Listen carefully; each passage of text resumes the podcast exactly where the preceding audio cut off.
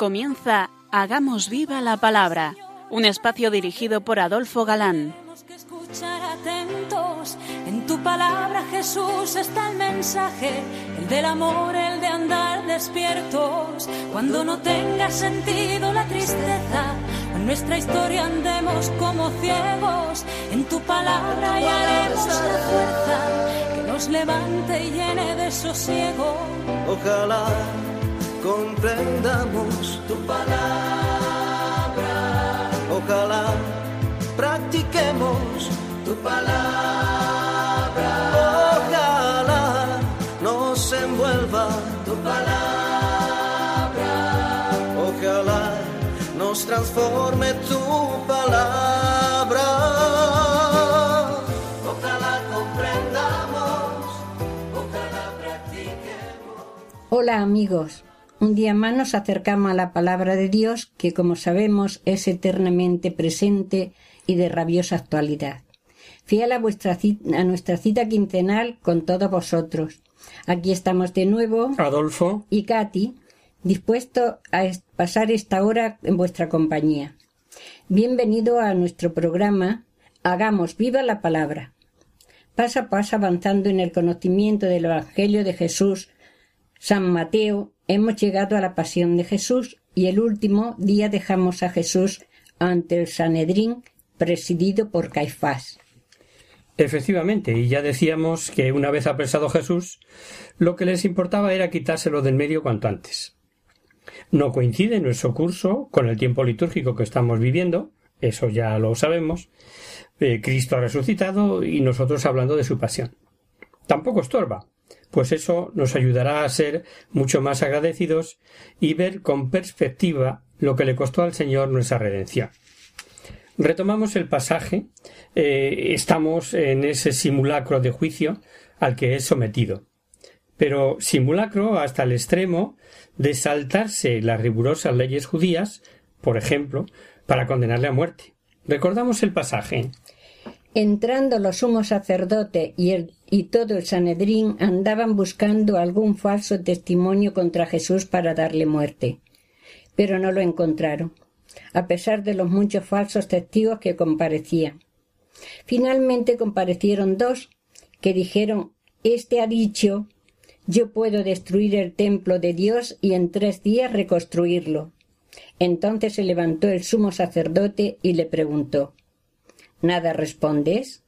¿Qué es lo que están testificando contra ti? Pero Jesús callaba. El proceso es por la noche, y estaba prohibido hacerlo de noche, tanto por la noche como que era víspera del Sabbat, que eso era mucho peor. Reunieron precipitadamente a algunos miembros del Sanedrín, pero no había el quórum necesario, y por si fuera poco los testigos no se aclaran e incurren en contradicciones.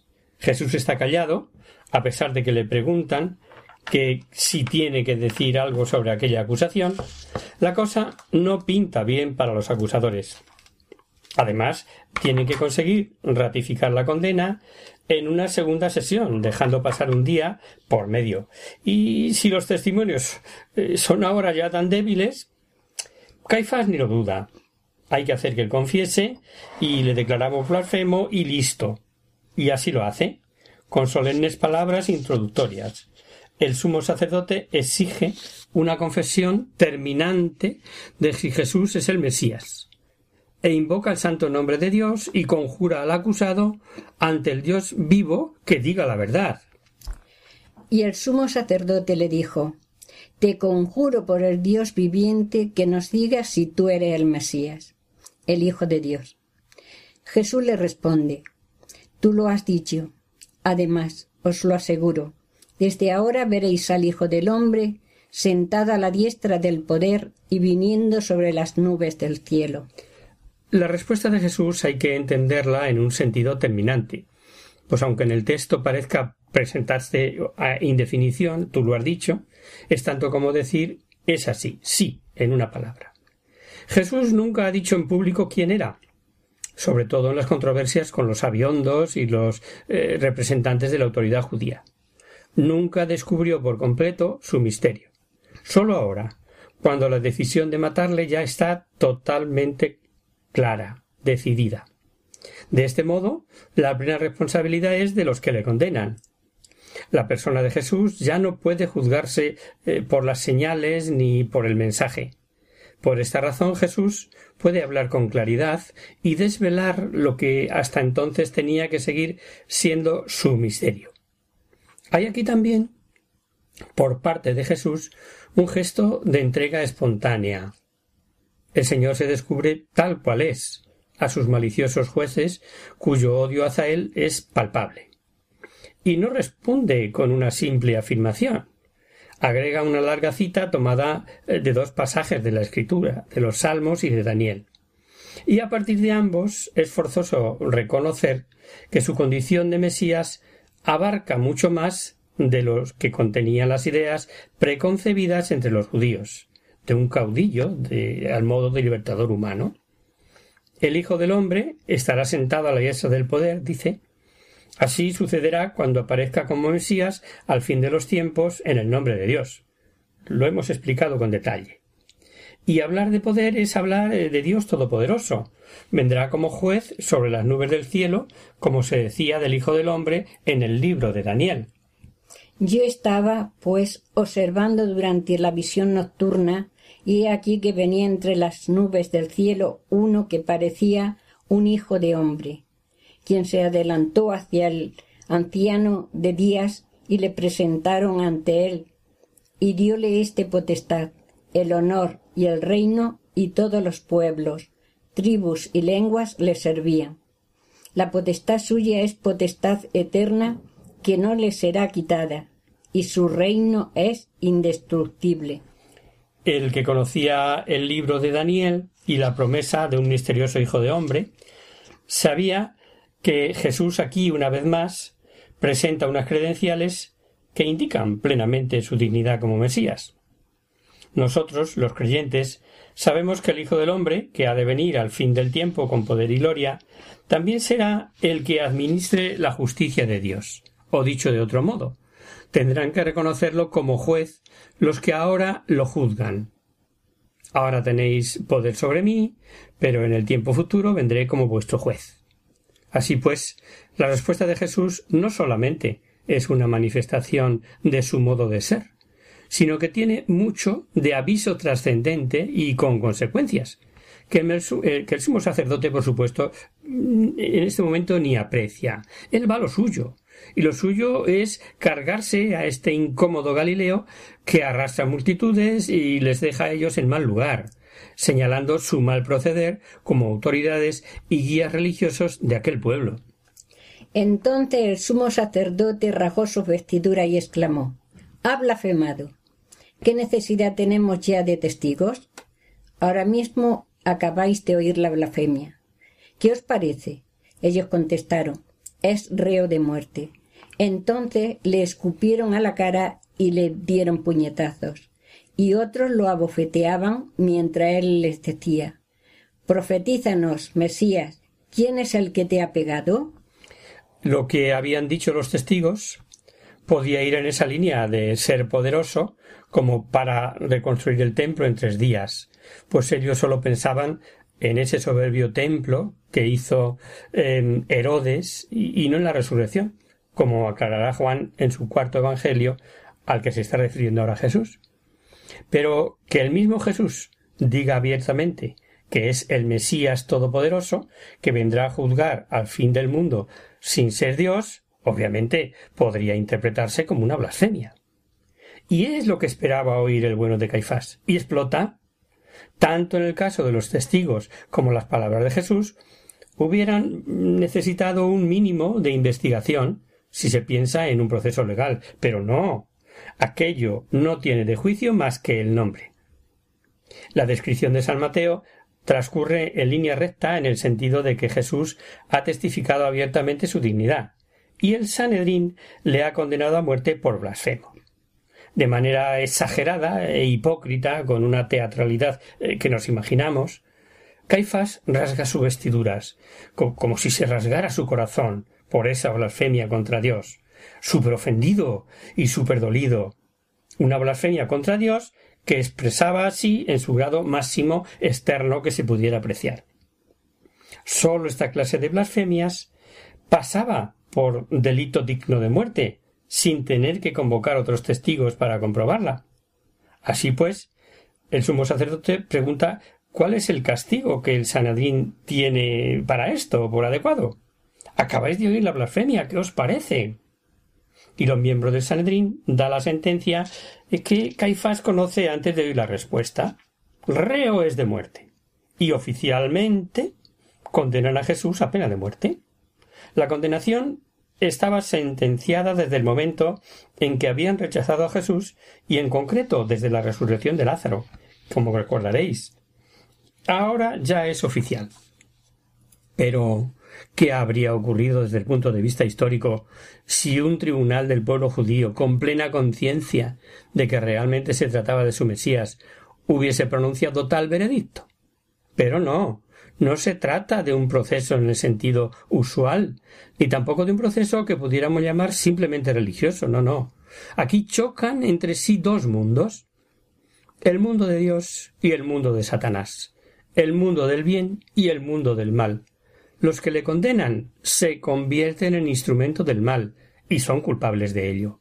Pero en el fondo de los sucesos no había ningún error jurídico, sino la plena aceptación de Jesús de las consecuencias de la maldad humana, el tomar sobre sí el pecado completo de la humanidad entera que Jesús llevará en su cuerpo al Golgota. Dice San Pablo escribiendo a los Corintios Al que no conoció el pecado, lo hizo pecado, lo hizo pecado por nosotros, para que él llegara, para que con él llegáramos nosotros a ser justicia de Dios. Una vez dada la sentencia, los instintos eh, de la plebe se desbordan. Y por Mateo parece que mm, es el propio Senedrín quien se lía a escupirlo y maltratarlo. Sabemos por los otros evangelistas que esto sucedió inmediatamente después de, de, ese simulacro de juicio y a lo largo de aquella dolorosa noche de imprisión. Jesús dijo que era el Mesías. Ahora que lo demuestre. ¿Quién es el que te ha pegado, Mesías? Ese escarnio lo sufrirá Jesús durante las horas siguientes, ya sea por parte de los servidores judíos, ya sea por parte de los soldados de la soldadesca romana. Todos hacen burla de él. Hay un refrán que se aplica para otras ocasiones que hemos oído muchas veces, pero que sirve perfectamente para este momento. Del árbol caído tomó el mundo, hace, todo el mundo hace leña. Jesús se encuentra desamparado por la ley, solo, sufriendo todo tipo de vejaciones, sometido incluso a brutales puñetazos del populacho, la soldadesca, con todo tipo de maltratos, tanto psíquicos como físicos. Jesús está sufriendo el destino del siervo de Dios que anunció el profeta. Entregué mis espaldas a los que me azotaban, y mis mejillas a los que mesaban mi barba. No retiré mi rostro de los que me escarnecían y escupía. Una por una se irán cumpliendo Jesús todas las profecías del Antiguo Testamento. Mientras afuera, en el patio y mezclado con la gente, está Pedro, que le ha seguido a distancia, como decíamos. Vamos a ver qué ocurre. Pedro estaba sentado fuera en el patio y se le acercó una criada que le dijo también tú andabas con Jesús el Galileo. Pero él lo negó delante de todos. No sé lo que estás diciendo. Cuando salí hacia el pórtico, lo vio otra criada que dice a los que había allí. Ese estaba con Jesús el Nazareno. Y él de nuevo negó con juramento. No conozco a ese hombre. Poco después, los que allí estaban se acercaron a Pedro y le dijeron Realmente Tú también eres de ellos, pues tu manera de hablar te delata. Entonces él se puso a echar maldiciones y a jurar. No conozco a ese hombre. Y en aquel momento cantó un gallo. Y se acordó Pedro de aquello que Jesús le había dicho. Antes que el gallo cante, me habrás negado tú tres veces. Y saliendo afuera, lloró amargamente. La negación de Pedro no es sólo una renuncia propiamente humana. Es el reflejo de un temperamento apasionadísimo que va de la más enérgica y solemne afirmación de fidelidad hasta la muerte a la más humillante negación de sí mismo. El mismo pasaje, pero en Marcos, encontramos la precisión de dos y tres, que sin duda Pedro recuerda años más tarde cuando predica. Al instante un gallo cantó por segunda vez. Entonces Pedro recordó lo que Jesús le había dicho. Antes que el gallo cante dos veces, me, negarás tres, y se echó a llorar. Es el mismo pasaje, pero vemos esa precisión, ¿no? A Pedro yo le llamo el hombre ascensor, porque tan pronto está arriba eh, como abajo del todo. No es la primera vez. Mándame que vaya a ti sobre las aguas. Y al instante, eh, Señor, que me ahogo, sálvame. Y refleja un aspecto de lo que supone la fe entre nosotros los hombres. Todo tenemos algo de Pedros. Pedro, que había sido exaltado hasta lo más alto, cae en lo más profundo el que está llamado a ser fundamento y roca de la nueva construcción del Mesías, se vuelve ahora suelo arenoso sobre el que nada puede construirse. El que en virtud de la revelación divina había confesado a Jesús como el Mesías, ahora incluso niega que lo conozca como hombre. ¿Qué significa esta contradicción aparentemente incomprensible? ¿Es que Pedro por eso ya no servirá eh, como roca de la futura iglesia de Jesús? No, él será fundamento pétreo tal cual Jesús lo promete, pero eso sí, apoyado en el fundamento inamovible que es Cristo. Volvemos a las palabras de Jesús en la última cena. Sin mí no podéis hacer nada, dice a este propósito. Y San Pablo, escribiendo a los fieles de Corinto, por lo que se refiere al fundamento, Nadie puede poner otro sino el que ya está puesto, Jesucristo. Sobre este fundamento, sobre Jesucristo, se edifica la nueva comunidad, que no se nos olvide. Y también Pedro, en ella, naturalmente. Pero sin la piedra básica de Cristo, la Iglesia estaría edificada sobre algo que carece de base. La misión divina de administrar las llaves transferida a un hombre que puede caer y ha caído. De hecho, la entrega de Jesús no cesa en su muerte, sino que prosigue después de ella, hasta que venga sobre las nubes del cielo, asentado a la diestra del poder. Hacemos ahora, si os parece, una breve pausa musical.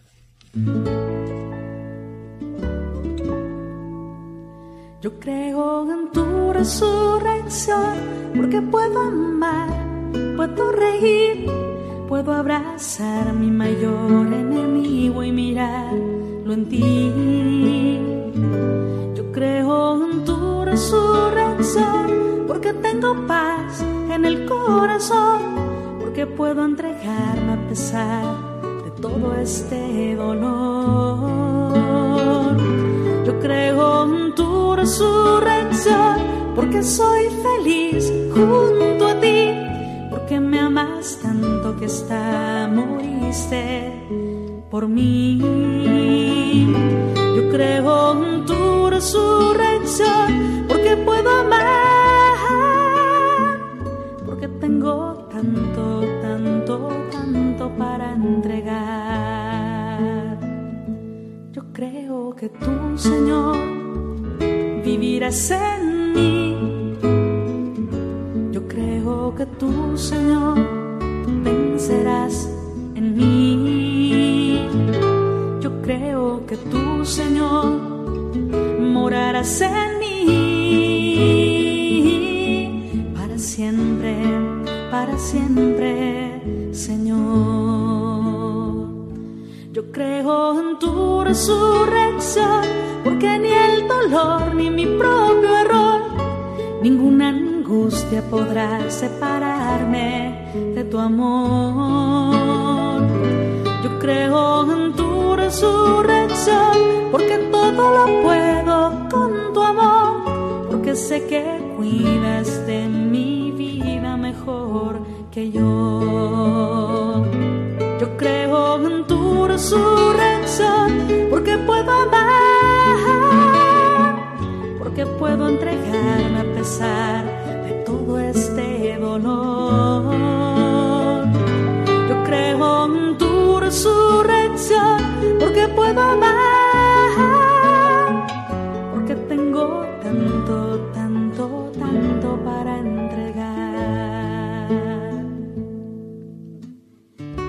Yo creo en ti, Señor. Yo creo en la fuerza de tu vida. Creo que donde abundó el pecado, más sobreabundó tu gracia. Creo en la fuerza de tu pequeña semilla en nuestro corazón, que da el ciento por uno. Creo que vives en nosotros. Yo creo en ti, Señor. Yo creo en tu resurrección porque puedo amar, porque puedo entregarme a pesar de todo este dolor. Yo creo en tu resurrección porque puedo amar, porque tengo tanto, tanto, tanto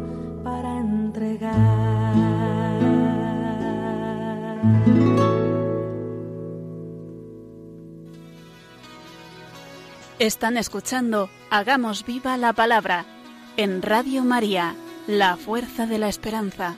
Amigos, de nuevo con vosotros trae este breve descanso musical. Os recordamos, queridos oyentes, que sintonizáis el programa Hagamos viva la palabra.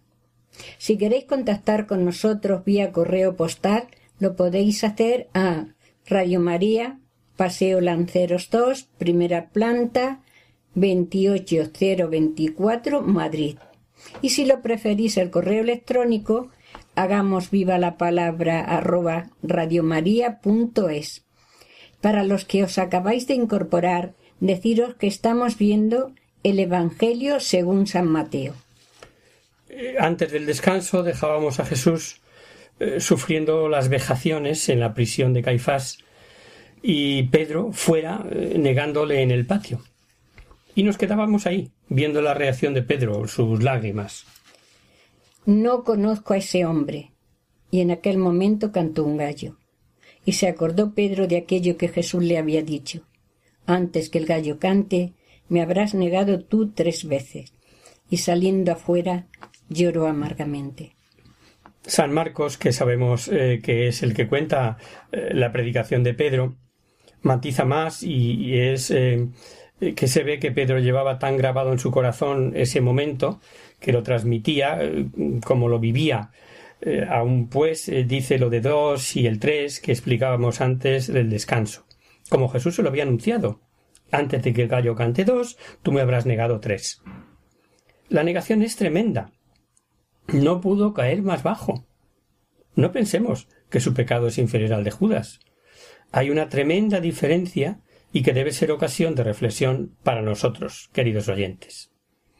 Judas solo confía en sí mismo y se hunde en su desesperación.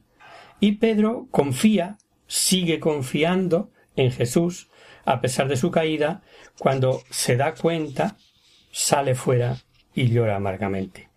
Reconoce su miseria, y entonces es objeto de la misericordia divina. Cuenta la tradición que nunca dejó de llorar del todo, pues tenía como surcos en sus mejillas por efecto de las lágrimas. Qué gran consuelo y qué gran ejemplo para nosotros, que nos creemos tantas veces que somos alguien, y si miráramos nuestra miseria, arrepentidos, confiar en Dios y en su, amor misericordioso. Ahí es donde está la solución. Seguimos eh, con el relato. Las horas pasan y llega el día. Llegada la mañana, todos los sumos sacerdotes y los ancianos del pueblo en consejo contra Jesús. Tomaron el acuerdo de hacerle morir, a lo, lo ataron y lo llevaron y lo entregaron al procurador Pilato. La sesión de Sanedrín ha durado hasta el amanecer. La autoridad judía estaba capacitada para dictar una sentencia de muerte, pero, pero no para hacerla ejecutar. Israel, os recuerdo, está sometido a Roma y Roma eh, concedía autogobierno casi total. Se reservaba dos cosas, el cobro de los impuestos y la pena de muerte. La sentencia de muerte está confirmada por la autoridad judía. Ahora el procurador romano tiene que ordenarla oficialmente para que pueda ser hecha, para que pueda ser ejecutada. Jesús es atado, conducido a la residencia de Pilato. Y aunque Pilato es procurador de toda la provincia de Siria y normalmente residía en Cesarea Palestina, es decir, junto al mar. Ahora y por la fiesta se encuentra en Jerusalén, y esto no era de extrañar en la Pascua por, por el gran número de peregrinos, que con frecuencia era causa de inquietud para la potencia ocupante. Judíos y gentiles están revueltos en este proceso. Y aquí vamos a ver no solamente lo mal que administra Pilato la justicia romana, sino también su cobardía humana. Pero antes, el evangelista hace un inciso para informarnos del desastroso fin de Judas y del cumplimiento de una profecía de Jeremías, pero que es a su vez eh, traducción libre en alusión a Zacarías, eh, tanto da, respecto al uso de las treinta monedas del pago de la tradición.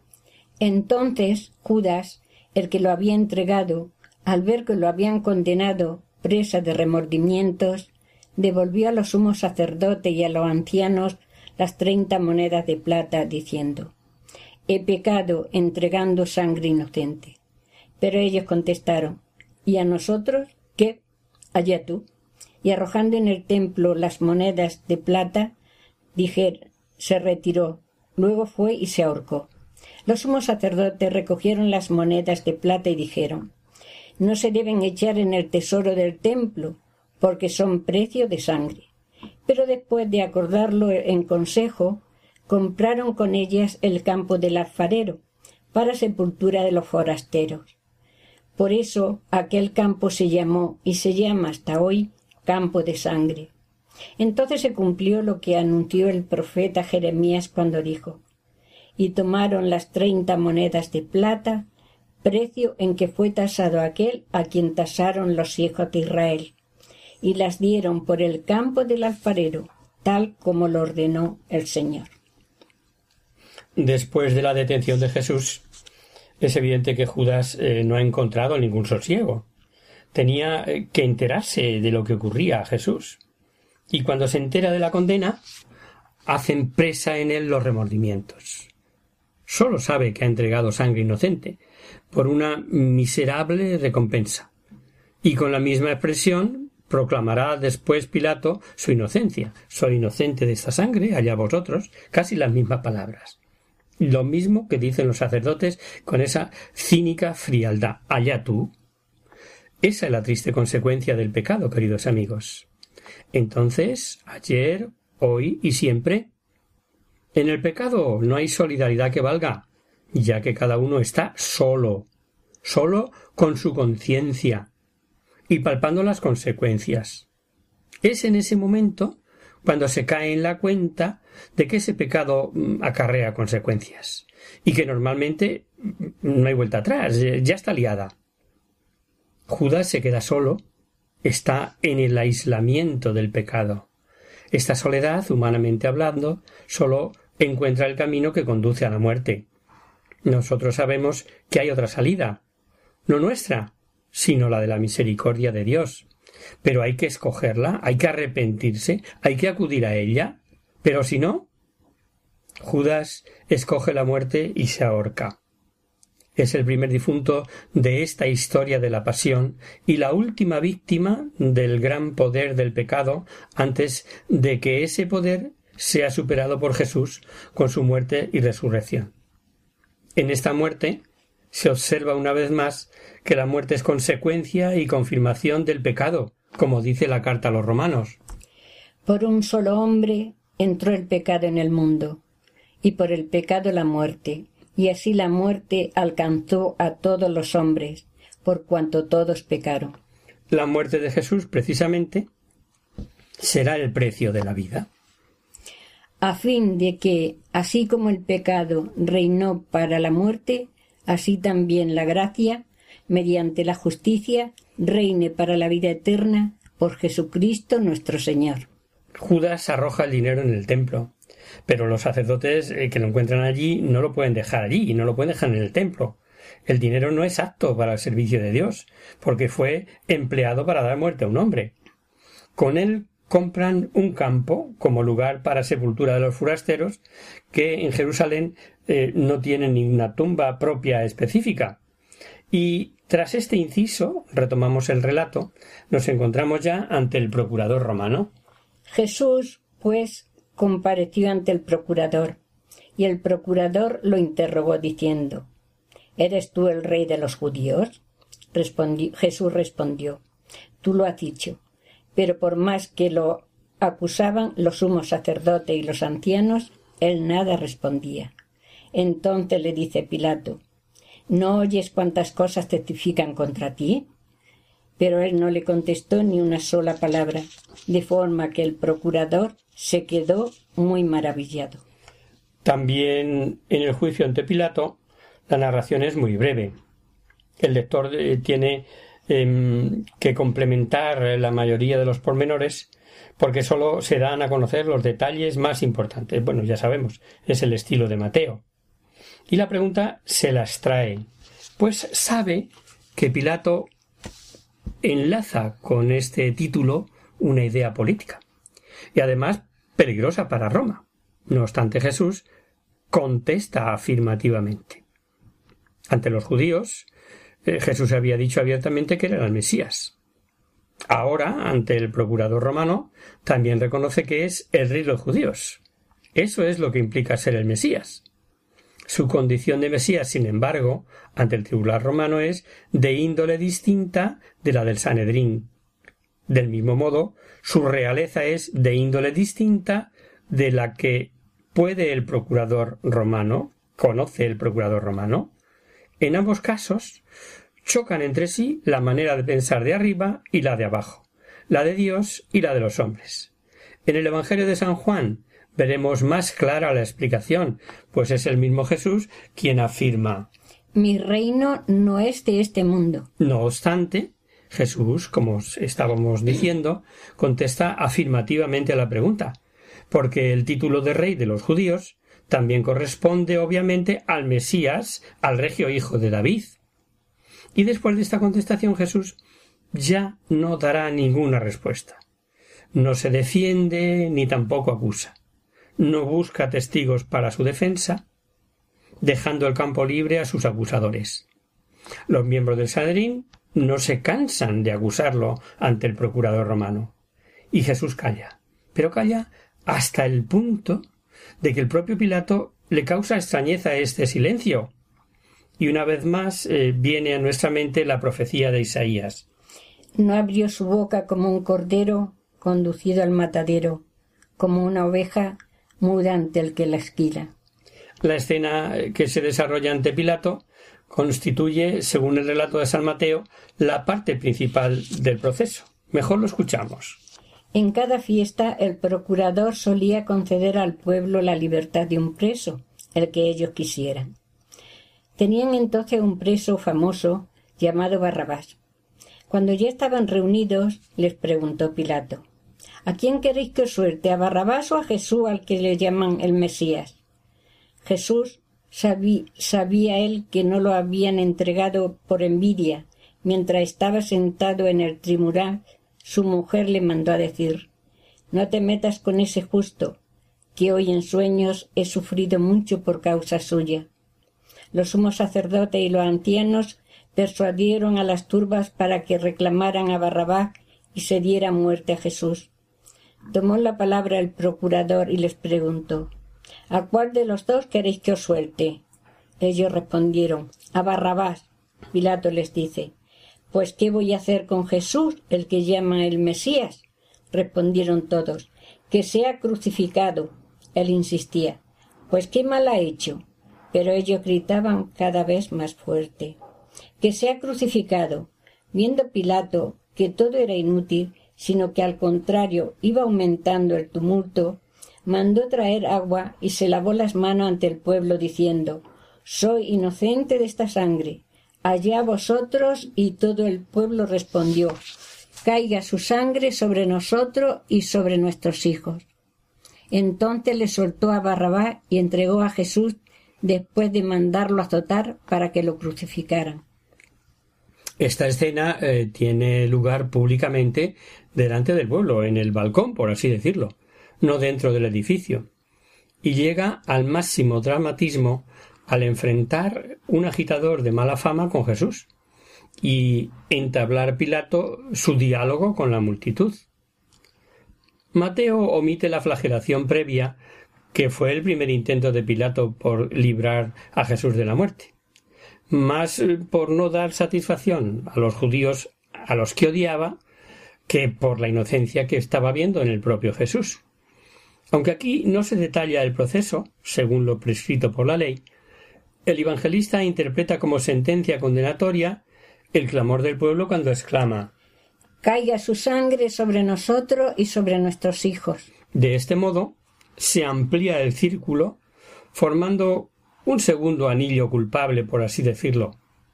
Primero el Sanedrín condena a Jesús, ahora le condena al pueblo judío. Así pues, el proceso ante Pilato es la continuación lógica del juicio nocturno ante el Sanedrín. En honor a la verdad, en este Evangelio la figura de Pilato destaca muy poco, parece eh, que ocupa un lugar de comparsa. Es en el relato de la pasión donde se hace más necesario recurrir a otros relatos eh, para ver en su verdadera dimensión a todos los personajes, y no solo de Pilatos. Pero mm, vemos detalle de este papel de comparsa con lo, aquí, lo que se ve aquí, con lo que aparece aquí.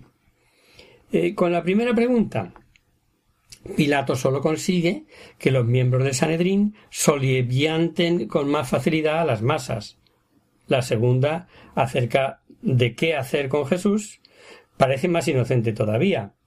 Solo contribuye a excitar más el deseo de dar muerte a Jesús. Y finalmente la acción de lavarse las manos delante de la muchedumbre es un gesto completamente hueco, güero, vacío, que pone al descubierto su papel de monigote secundario. Y sin embargo, por los otros evangelistas, deducimos que no es así, que tiene más responsabilidad y cobardía de lo que aquí se ve. ¿A qué se debe el que Mateo lo narre así? Pues parece encerrar una finalidad distinta de la de registrar históricamente unos hechos. Se deduce que le importa sobre todo que quede clara la responsabilidad de los judíos en la muerte de Jesús, de modo que no quede lugar a dudas. La explicación la podemos encontrar si nos metemos en la época histórica en que se escribe el Evangelio de Mateo, sabiendo la situación hostil en que después del año setenta se encontraba el cristianismo naciente ante el judaísmo. En la sentencia condenatoria, el clamor del pueblo contrasta con las palabras del procurador romano. Mateo recalca que clamó todo el pueblo, no sólo los dirigentes, el Sanedrín, los escribas y fariseos, sino también el pueblo, como si todos pronunciaran la sentencia contra Jesús. Vamos a ser ecuánimes y poner las palabras en su justo término y no pecar de antisemitismo, error por otro lado que se ha repetido a lo largo, a lo largo de la historia. El clamor caiga su sangre sobre nosotros y sobre nuestros hijos no tiene la resonancia terrible con la que hoy puede sonar a nuestros oídos. Deriva de una expresión en el Antiguo Testamento usada para expresar la responsabilidad por un hecho culpable y sus consecuencias, y nada más. No queramos ir más allá. La muerte de Jesús es consecuencia del pecado, del tuyo, del mío, del de todos los hombres. Eso es lo que tenemos que tener claro. Seguiremos aquí el próximo día, pues hoy el tiempo se nos ha ido.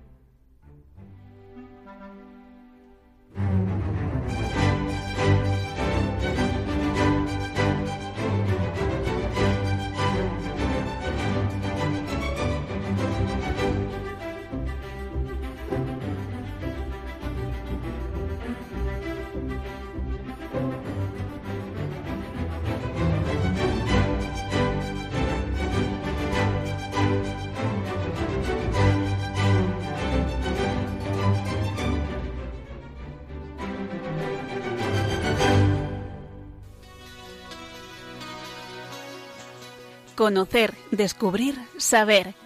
En Hagamos Viva la Palabra.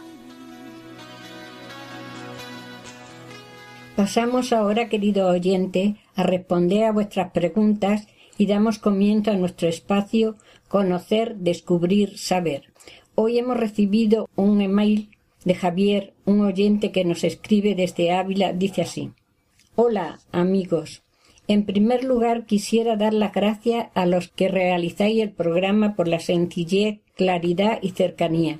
En segundo lugar, servir que cuando se citan textos y luego se leen se diga en qué lugar está. Por ejemplo, si se dice porque mi carne es verdadera comida y mi sangre verdadera bebida, decir que está en el capítulo 6, versículo 55 de San Juan. En tercer lugar, hacerles las siguientes preguntas en relación al texto de Mateo del impuesto al César, 22, 15, 22. ¿No es en este contexto donde se apoyan los que defienden la separación entre Iglesia y Estado, entre la sociedad civil y la Iglesia? Si fuera así, Cristo y su Iglesia no tendrían nada que ver con en la sociedad civil o por el contrario, Cristo es el punto de unión entre Iglesia y Estado y debería estar presente tanto en la Iglesia como cabeza de la Iglesia y también en el Estado como Señor de la historia. ¿No existe alguna conexión entre el mandamiento principal de la ley, Mateo 22, 36, 40, y dad al César lo que es del César y a Dios lo que es de Dios? Porque el prójimo no es lo que se da al César. Muchas gracias y firma Javier. Querido paisano Javier, en primer lugar, gracias por tu escucha, por tu fidelidad y por tus sugerencias. Es un gustazo encontrar oyentes como tú. Soy Adolfo, el director del programa, y digo paisano, pues yo también soy de Ávila. Agradecemos tu escucha, como os digo. Y al hablar de Mateo, que como sabes es el tema de nuestro programa, sí solemos decir mm, de algún modo el pasaje que estamos tratando en el capítulo tal y que estamos viendo que se dice, etcétera. Y en otras ocasiones de manera explícita el capítulo versículo. Si por sistema no lo decimos, es por mantener el ritmo radiofónico, que nos obliga a hacerlo ágil y, no como se haría en una clase de Biblia presencial, por ejemplo. Eh, gracias de todos modos por tu sugerencia. Y vamos con tus preguntas, ambas del capítulo 22 de Mateo. Respecto a la primera, 22, 15, 22. Conviene situarnos en el contexto y observar todo el pasaje. Leemos. Entonces los fariseos se fueron y acordaron en consejo ponerle una trampa para sorprenderle en alguna palabra. Y le envían unos discípulos suyos con los herodianos para decirle Maestro, Sabemos que eres entero, que enseñas realmente el camino de Dios y que nada te importa de nadie, porque no te fijas en las apariencias de las personas. Dinos, por consiguiente, ¿qué te parece? ¿Es lícito pagar tributo al César, sí o no? Pero Jesús, conociendo su malicia, les dijo ¿Por qué me tentáis, hipócritas? Enséñame la moneda del tribuno, del tributo. Ellos le presentaron un denario y él les pregunta ¿De quién es esta figura y esta inscripción? Y contestan del César. Entonces les dice pues pagad al César lo, lo que es del César y lo de Dios a Dios. Al oírlo quedaron admirados y dejándolo en paz se fueron. Empiezan con una adulación hipócrita, pero no vienen para enterarse de la verdad sino para poner una trampa, como dice el propio texto, para cogerle en un renuncio, diríamos nosotros. Alguna palabra dirá en la que le podamos pillar. Ellos, ingenuos, se han figurado que esa palabra tiene que ser sí o no. Si dice que sí, será considerado como un mal judío que está a favor de los romanos. Y si dice que no, pues podemos entregarlo a la autoridad romana como revolucionario. La cuestión de la licitud del tributo romano era discutida entre los judíos. Los saduceos, como políticos realistas, se habían resignado a pagar el tributo, al tributo perdón, y no veían en ello ningún problema. Los fariseos, en cambio, admitían la licitud a regañadientes. Pero a su vez era radicalmente rechazada por los celotas, que veían en el impuesto una disminución del dominio de Dios sobre su pueblo. O sea, como veis, discutidísimo. No obstante, muchos judíos sentían viva indignación contra el tributo personal porque les recordaba constantemente la dominación extranjera. Esta moneda que se utiliza para pagar demuestra que en este país tiene validez el dominio de aquel cuya imagen está estampada en la moneda. La imagen es del César, eh, no por su cara bonita, sino por ser el representante del imperio romano. Jesús es inteligente y con su respuesta salomónica se refiere únicamente a este hecho.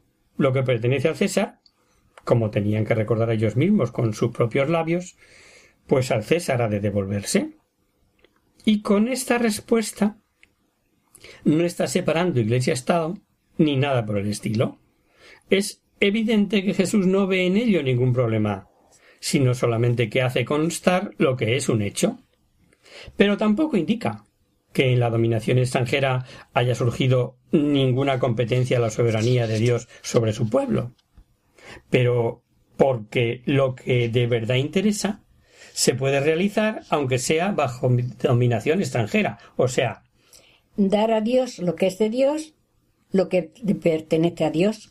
Jesús sobre este punto se pronuncia con absoluta claridad, y sabemos que todo el Evangelio reitera que debe buscarse primero a Dios y su reino, las palabras del Señor no quieren establecer dos órdenes, cada uno de los cuales tendría su propio derecho soberano, el Estado y la Iglesia, y tampoco quiere exhortar a una actitud resignada ante la legitimidad del César. Su respuesta coloca los intereses del César en el lugar que le corresponde, y que para los discípulos del reino están por debajo de los intereses de Dios. Preguntan a Jesús por el pago del impuesto y por no y no precisamente por las exigencias de Dios y Jesús ha colocado cada cosa en su lugar, de tal forma que los adversarios ya no quieren continuar el diálogo y se largan. Respondida a tu primera objeción, vamos con la segunda. ¿Qué relación tiene todo esto con el mandamiento principal del amor a Dios y al prójimo? Pues mucho. Mucho porque el prójimo no solo el próximo, como puede eh, sugerir la etimología de la palabra, sino que prójimo es todo hombre, todo hermano, hijos de Dios todos, incluso los enemigos. Y entre este prójimo está incluido el poder civil, los que piensan como nosotros, los enemigos de Dios, y los que dicen de manera absurda y faltos de reflexión que la fe se debe recluir al ámbito de lo privado y digo falto de reflexión porque no ven o no quieren ver en este caso la dimensión pública de los actos humanos en general. Es eh, como si no pudiéramos alegrarnos en público o celebrar los triunfos de nuestro equipo de fútbol, por ejemplo, y hubiera que restringirlo al ámbito privado. Eh, por último, y esto ya es cosa mía, creo que es importante estar en el mundo, en el lugar y trabajo que Dios nos haya situado, y ahí dar ejemplo de profesionalidad, de buen hacer y consecuentes con nuestra fe. Las palabras pueden convencer, pero el ejemplo arrastra, no lo olvidemos. A ningún cristiano nada de lo terreno le es ajeno. No podemos dejar de hacer en la sociedad en general lo que debemos de hacer por temor a ser criticados o, por ocultar que soy o, lo que pienso, eh, por miedo a ofender a otros, si nuestros actos o palabras o la expresión de nuestras ideas, eh, porque no nos confundan con ratas de sacristía. No, no, no. Es la hora de los laicos. Eso vivíamos con gozo el tercer fin de semana de febrero en el Congreso Nacional, Pueblo de Dios en Salida que promovió la Conferencia Episcopal Española y que se celebró en Madrid. Debemos ser hermanos con nuestros hermanos donde la vida nos haya colocado, con seriedad y responsabilidad. A tu disposición, Javier. No dudes en volver a escribirnos si necesitas mayor aclaración. Y hasta aquí, queridos amigos, el programa de hoy. Os dejamos con nuestra sintonía y os recordamos que si queréis dirigiros al programa para cualquier duda, aclaración o sugerencia, participando en el espacio de conocer, descubrir, saber, Estamos a vuestra total disposición y encantados de atenderos en la siguiente dirección. Radio María, Paseo Lanteros 2, primera planta, 28024, Madrid. O bien, si lo preferís, al correo electrónico hagamos viva la palabra arroba radiomaria.es. El próximo miércoles, como sabéis, está el programa del Padre Rubén, Inocencio, que alterna con nosotros, quien guarda tu palabra. Por tanto, nosotros nos encontraremos de nuevo dentro de quince días, si Dios quiere. Con un programa en el que terminaremos de explicar tanto la pasión como la resurrección de Jesús en este Evangelio. Con esa emisión terminaremos el curso dedicado al Evangelio de Mateo. Hasta la próxima día, amigos. Hasta dentro de quince días.